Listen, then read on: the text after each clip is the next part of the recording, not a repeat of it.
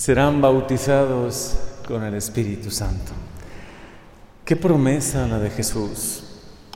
¿Cómo nos tiene que llenar de esperanza a nosotros que hoy sentimos esa añoranza por la extensión? Jesús, después de estar 50 días, bueno, 40 días apareciéndose a los discípulos, fortaleciéndoles en la fe, vivo y resucitado, asciende al cielo. Y de alguna manera también nos dice hacia dónde vamos todos, cuál es nuestra patria y que hemos sido creados para el cielo. Y que nuestro corazón, nuestros ojos, nuestros oídos, todo nuestro ser, el Señor lo, ha diseñado para ver, oír y amar en el cielo. Por eso aquí estamos como tan incompletos, ¿no? Hay muchas cosas buenas en esta vida, hay tantas cosas maravillosas que le agradecemos tanto a Dios.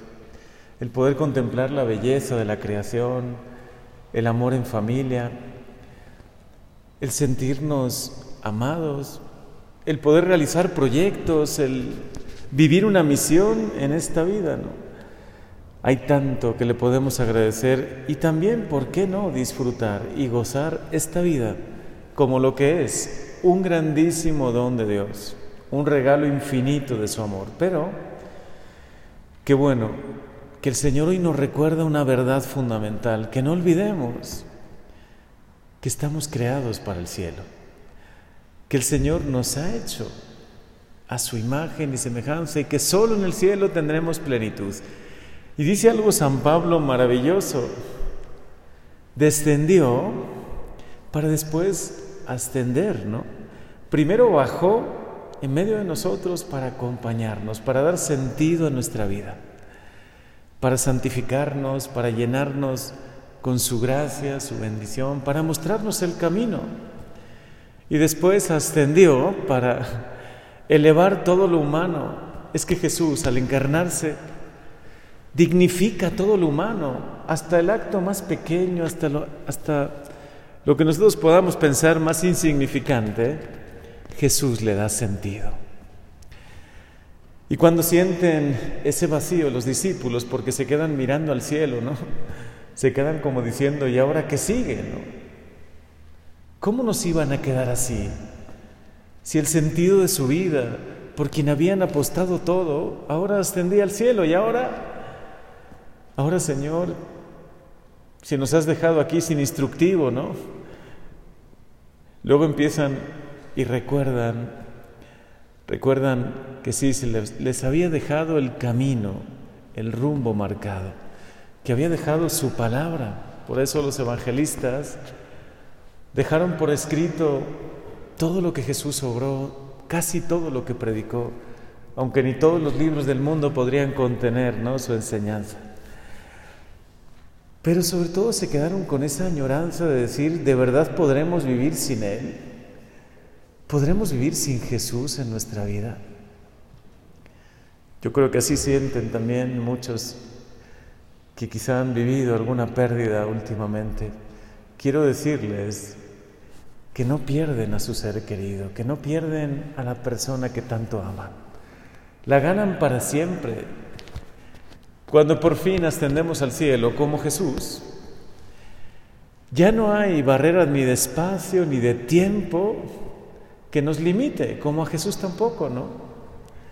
Parecería que al ascender al cielo nos deja solos y ya nunca más vamos a sentir su presencia. Y es al contrario. El Señor nos permite experimentar su presencia de una manera nueva.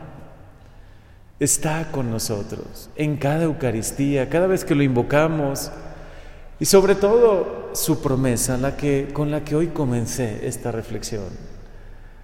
Serán bautizados, sumergidos en el Espíritu Santo.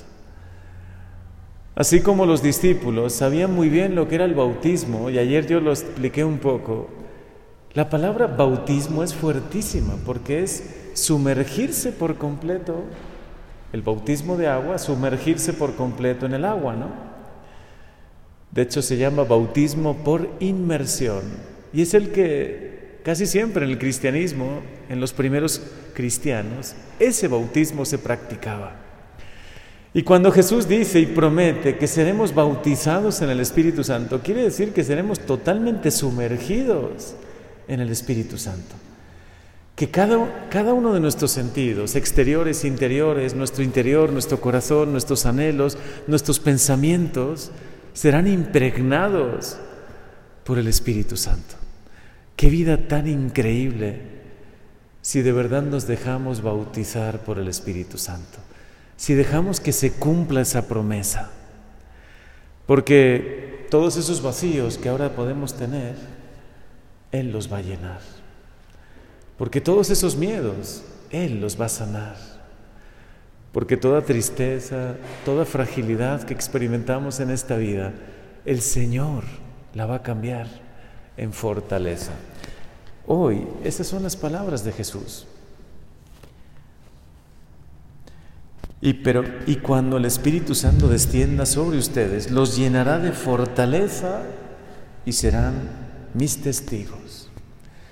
El Señor nos encomienda una misión, no solo nos deja su palabra, no solo nos deja bonitos recuerdos, sino que nos encomienda una misión serán mis testigos.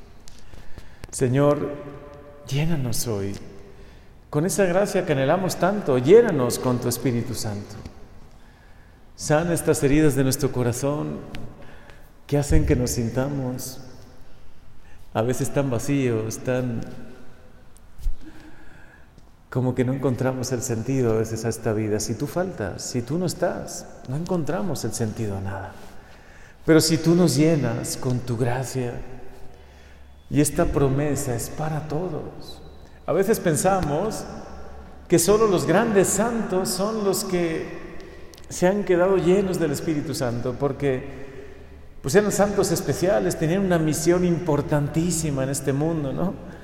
Teresa de Ávila, Ignacio de Loyola, grandes predicadores, de estos hombres que los admiramos y sabemos que están como en otro escalón, ¿no? Solo ellos iban a quedar llenos del Espíritu Santo, porque ellos sí, ellos son grandes santos. Pero nosotros, los de a pie, los que estamos aquí en nuestra pobre vida día a día, nosotros no nos podemos aspirar a eso. Pero no es así. El Espíritu Santo, la promesa del Espíritu Santo, también es para ti. Especialmente si hoy te sientes triste por algo. Si hoy sabes que te falta algo en tu corazón, si tu vida está todavía incompleta, si tu misión todavía quizá no la encuentras, si hay todavía muchos desánimos en tu vida, si no encuentras, ¿no? A veces buscamos y buscamos y no encontramos el sentido, la plenitud, precisamente para ti. El Señor quiere concederte esta gracia. Es para ti la promesa. Deja que el Señor llene de consuelo aunque no sea pleno, aunque solamente en el cielo lo tengamos, pero permite que desde ahora en esta vida Él te llene con su gracia. Él te haga sentir que está cerca de ti, que te ama, que te llama por nombre, que eres súper importante, eres demasiado importante para Él. Mucho más de lo que piensas. Pensamos que somos un número, que Dios ni se acuerda de nosotros. ¿Cómo entre tantos millones en el mundo se va a acordar de nosotros? ¿Cómo nos va a amar personalmente? Pues sí, Dios sí puede hacerlo. Aunque seamos millones, nos ama personalmente. Aunque seamos aparentemente un número, y para muchos lo somos, un número más, para Él no lo somos. Para Él somos su hijo, su hija amada, predilecta, y lo hace todo por nosotros, está dispuesto a darlo todo por nosotros. Quiere llenar nuestra vida de sentido, quiere sanar nuestras heridas, quiere llenarnos de consuelo. Señor, cumple tu promesa.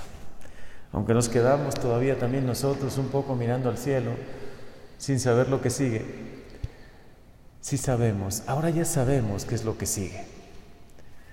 Que tú cumplas tu promesa. Porque incluso tú lo dijiste, les conviene que yo me vaya.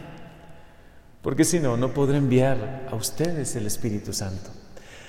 Y con esto termino. A lo mejor alguno de ustedes dice, pero si yo ni conozco al Espíritu Santo, he oído hablar de Él, Me puedo imaginar mejor a Dios Padre, ¿no? quizá al Hijo, a Jesús, porque es más cercano, porque tiene un rostro como yo, porque tiene un corazón como el mío, pero el Espíritu Santo, ¿cómo relacionarme con Él? Bueno, eso se verá en el siguiente capítulo, pero es tan importante que hoy, hoy, desde hoy, hagamos amistad con Él. Tú habla con Él. Dile, aquí estoy. Yo no sé muy bien lo que sigue, como los discípulos no, sabía, no sabían lo que seguía. Pero tú sí dímelo. Aunque sea la siguiente temporada y parece que esta temporada ya termina y a lo mejor no termina tan bien como yo esperaba, ¿no? Tú dime que sigue, Jesús. Tú dime, Señor, ¿qué es tu Espíritu Santo? ¿Cómo hacer una amistad con Él?